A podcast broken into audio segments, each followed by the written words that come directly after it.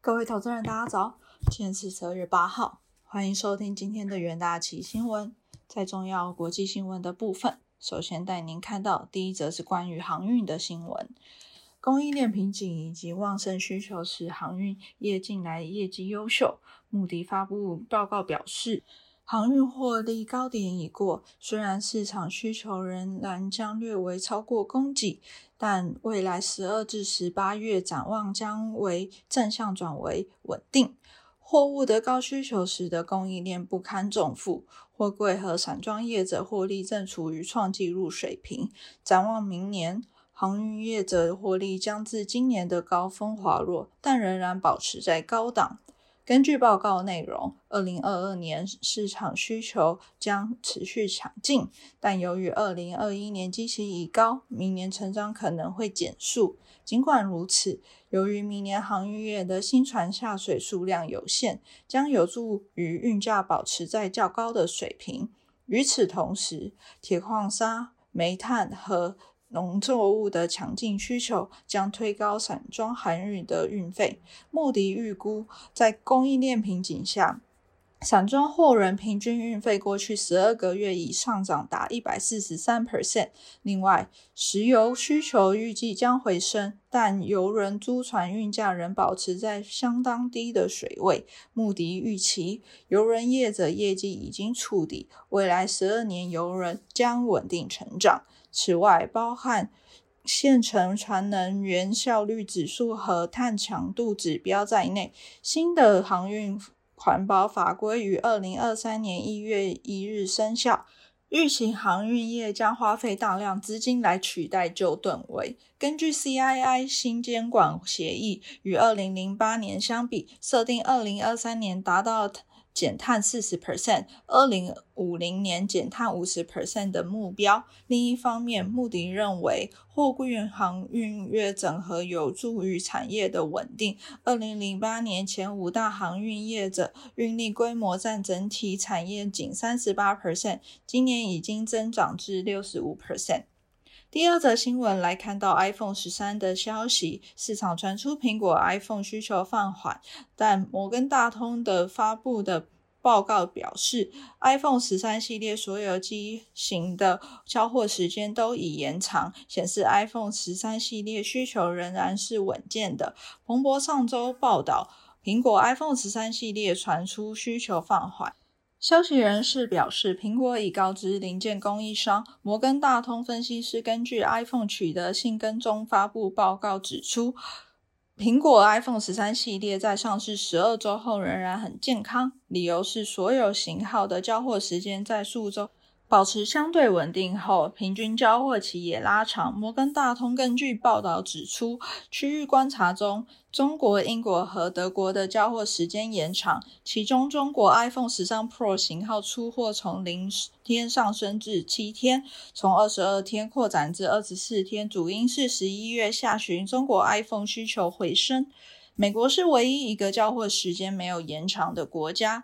iPhone Pro 机型整体平均交货时间从十九天缩短至十三天，非 Pro iPhone 的平均交货期稳定在三天。预估强劲销售需求和紧张通路库存之下，将为苹果带来比预期更好的季度营收。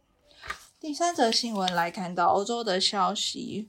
欧米克病毒蔓延令经济学家担忧各国可能重启封锁政策，导致经济成长在今年云霄飞车般的变化后下跌。但欧元区财长仍对经济成长前景保持乐观，且同意明年延续支持适度的财政政策。根据欧元区财长共同声明，欧元区经济从衰退中复苏的速度快于预期。欧盟委员最新预测，二零二一年和二零二二年 GDP 分别增长五 percent 和四点三 percent。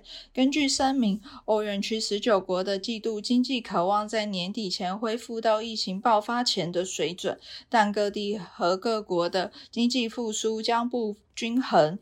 不确定性程度很高，风险很大，且经济前景出现新的阻力。这与 INF 发布的欧元区经济定期评估报告结果一致。INF 表示，得益于高疫苗接种率以及政策延续强而有力的支持，欧元区正式迅速复苏，但不利因素可能迫使其在一月预期时适度下修成长前景。为了应对这种不确定性，欧元区将继续向经济提议注现金。尽管某程度上经济已经适应疫情且变得更有弹性，欧元集团认同。短期内，同样考虑下行风险仍明显，且有一些风险已开始实现。二零二二年，欧元区适合延续温和支撑的财政立场。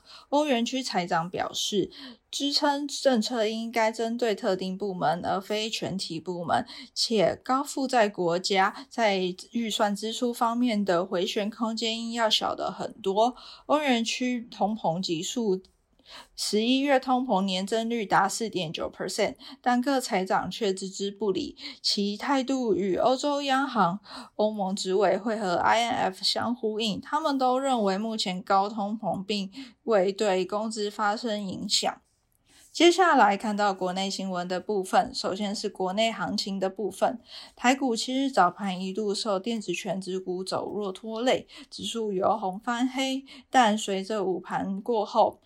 买盘进驻台积电等电子全指股，加上航运、金融族群撑盘，中长大涨零点六一 percent，收在今日最高一万七千七百九十六点九二点，成交量约达三千七百四十二点九四亿元。观察电子全指股表现，台积电午盘过后在买盘进驻下，中场上涨七元，收在六百零七元。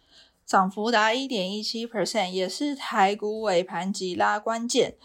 联发科、日月光则跌幅近两 percent，红海同样相对大盘弱势，高股价也受卖压影响，翔硕重挫五 percent。货柜三雄中，万海强涨逾八 percent，长荣、阳明也在盘上表现，航空双雄也是资金追捧的对象。华航、长荣航涨幅均超过半根涨停板。金融股方面，中信金、联邦银涨幅超过两 percent，富邦金、国泰金、星光金、开发金、台新金等涨幅也都超过一 percent，也扮演着撑盘要角。随着十二月电视面板涨幅持续收敛下，面板双雄友达、群创开高走高。一类股来看，电子全时今日成交比重。降至不到六成，达约五十七点二 percent。航运族群则在海空运货买盘拥簇下，成交比重攀上近三成。金融、保险、钢铁则各占约两 percent。展望后市，随着指数再度逼近历史高档，将面临部分解套。获利了结卖压，加上变种病毒影响尚未完全缓解，预期盘势将维持横向盘整。接下来进到三分钟听股期的部分，首先关注到长隆期货，上海航交所最新货贵运价指数为四千七百二十七点零六点，涨幅达二点七二 percent。国内研究机构表示，受 Omicron 影响，东南亚航线因越南全力出货，且近两周狂涨逾二十 percent。美西控制船舶停靠速度以缓解塞港，但部分船公司考量运力效能后，减少美西船班或暂停，造成欧美航线停航或跳港。美西航线运价单周大涨四点二九 percent，推高运价上涨。SCFI 已连续四周上涨，显示运价呈现淡季反涨的态势。长隆期价周二中场上涨二点一二 percent，连七日红 K 持续向上垫高，创波段新高。其次关注到联电期货。联电受益于产能利用率突破百分百，且调整价格，十一月合并营收为一百九十六点六一亿元，创单月历史新高纪录。联电法说会表示，预期第四季晶圆出货量增加一到二 percent，晶圆平均美元价格增加一到二 percent，平均毛利率加提升至三十七至三十九 percent，产能利用率维持一百 percent 以上。看好联电布局五 G 电动车、物联网，预估第四季营收将因生产效率及产品优化而持续成长态势。联电期价周二中场微幅下跌零点八九 percent，稳居长短均线之上。再来关注到友达期货，美系外资表示，十二月面板表价中，电视平均仅跌一 percent。面板产业淡季不淡，中国双十一购物节与美国黑五电视销售皆优于预期，预估面板价格已经触底。友达期货周二跳空开高，中场上涨三点七七 percent，连五日红 K 呈现强势多头格局。最后关注到日月光期货，日月光表示。威海、昆明、苏州及上海工厂将与置入资本签订买卖协议，预估获利约六点三亿美元，EPS 将增加四元。电子代工业务将进入传统淡季，投资人可关注近日日月光十一月的营收。周二期价中场下跌一点八八 percent，连两日黑 K 由上上往下贯穿季线，暂居季线之下。以上就是我们今天的重点新闻。明天同一时间，请持续锁定远大旗新闻。谢谢各位收听，我们明天再会。